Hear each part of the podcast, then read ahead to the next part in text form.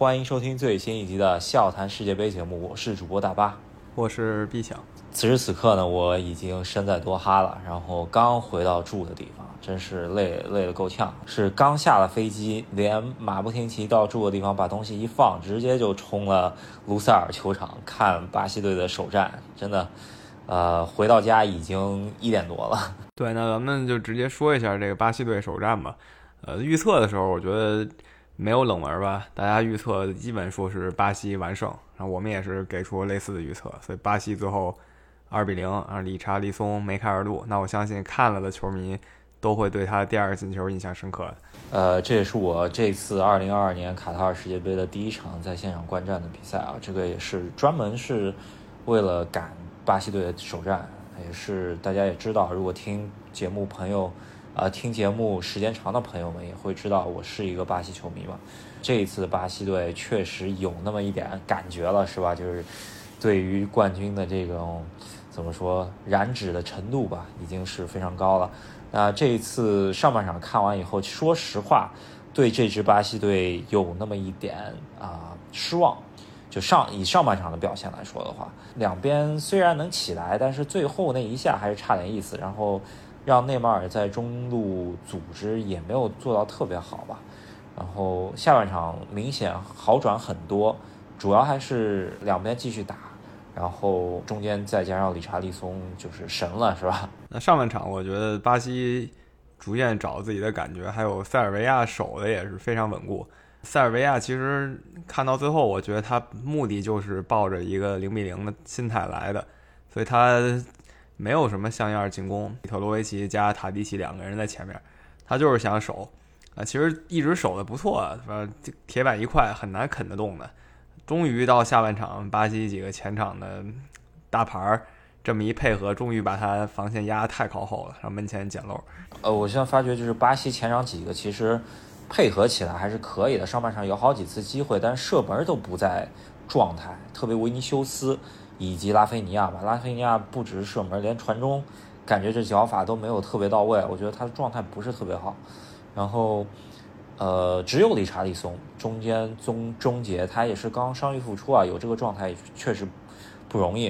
然后再加上第二个进球，这属于真的是超神发挥。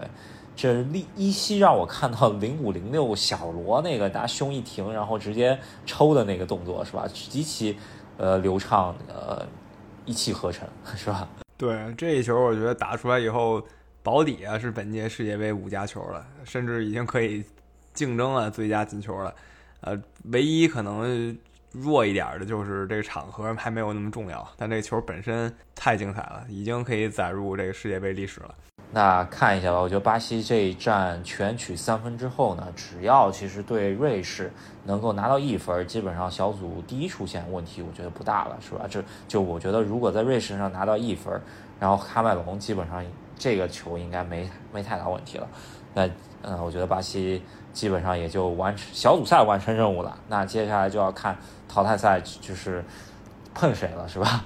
呃，我觉得巴西以这个状态就没什么悬念，小组晋级本来嘛，大家都预测他三三战全胜，第一战已经很有信服力了，尤其是七十分钟以后换人，然后轮着冲，塞尔维亚确实顶不住。塞尔维亚其实今天表现已经非常好了，那几个大个子防空啊、抢点啊都很厉害，但是依旧顶不住这么轮着冲的感觉。是，确实是这样子的。我就觉得，就是，呃，下半场特别二比零领先以后啊，这个内马尔受伤是一个怎么说，让我特别担心的一个点。最终好像是听蒂特说他不会缺席整个世界杯，但我觉得瑞士可能真踢不了，那就让他稍微歇一歇。我觉得让他能够淘汰赛复出就可以了，是吧？嗯，我觉得使用内马尔上面来说，我觉得蒂特还是需要再调整一下。在中路的话，感觉真的是以他这种球风在中路带起来，那基本上就是当靶子了，是吧？而且蒂特在中场排的人挺少的，这次就帕奎塔，然后防守型就一个卡塞米罗，其实还是挺自信的，往前压，然后让内马尔一个人吸引了各种各样的犯规。巴西队这边在领先以后啊，踢得特别放松，再加上后来冲冲起来几个小牛，就感觉。桑巴足球回来的感觉是吧？这个踢呃就是给给我感觉就是一下冲行云流水，左边倒到右边，右边倒到左边，两边打得飞起，然后中间有好几次都是中中路传中以后，中间没包抄到位，是吧？如果说打得好的话，我觉得一个卡塞米罗远射，还有一个打横梁上面，是吧？这个打得好的话，三四个都有可能这场是吧？没错，就是状态起来以后，塞尔维亚他丢了第一球嘛，他的战术全变了。他本来想就是困守一个零比零，那现在已经丢一球了。他也就开始大批下中场，然后下防守队员，然后换进攻球员。那巴西空间一大，是吧？马上就打花了。塞尔维亚后来非常狼狈啊，有一段时间守门员就已经有点慌不择路的感觉。让我们一能看到，就是如果巴西下半场，呃，真的需要去调整的话，他是有特特别多的进攻球员可以调整的。然后他的踢法也是可以慢慢转换的，就是说如果需要防守的话。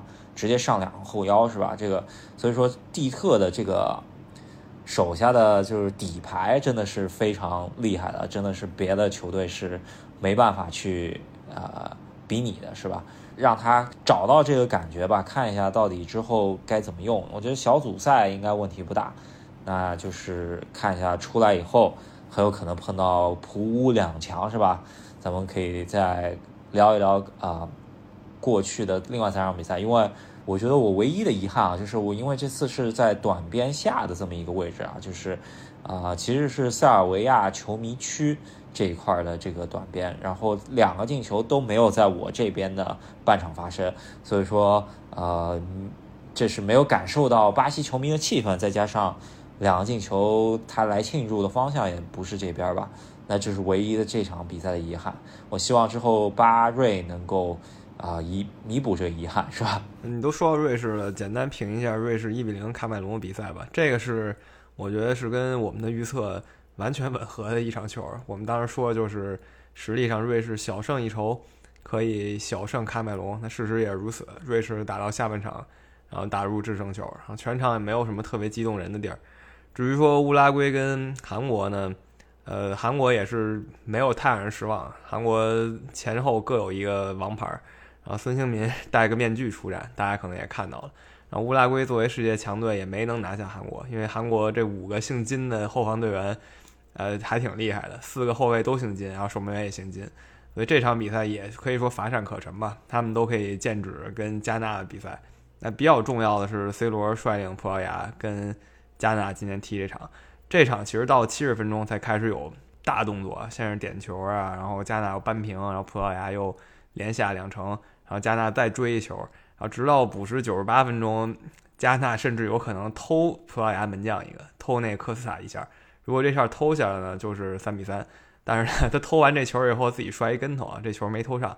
大家可以看一下回放，当时 C 罗脸都绿了，就是看到那一下的时候。嗯，如果说在加纳没全取三分的话，那 C 罗真是怎么说就危矣是吧？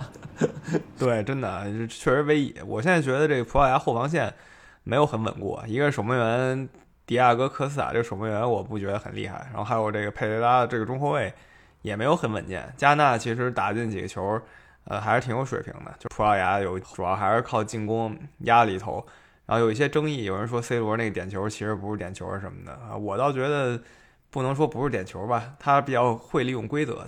那这个比赛日我们就稍微聊一聊，聊到这儿吧。因为预测一下明天的三场比赛，那我们下期节目再见。小组赛第一轮结束了，那我们下一期节目呢，简单说一下第二轮的前四场比赛。我们下期再见，拜拜，拜拜。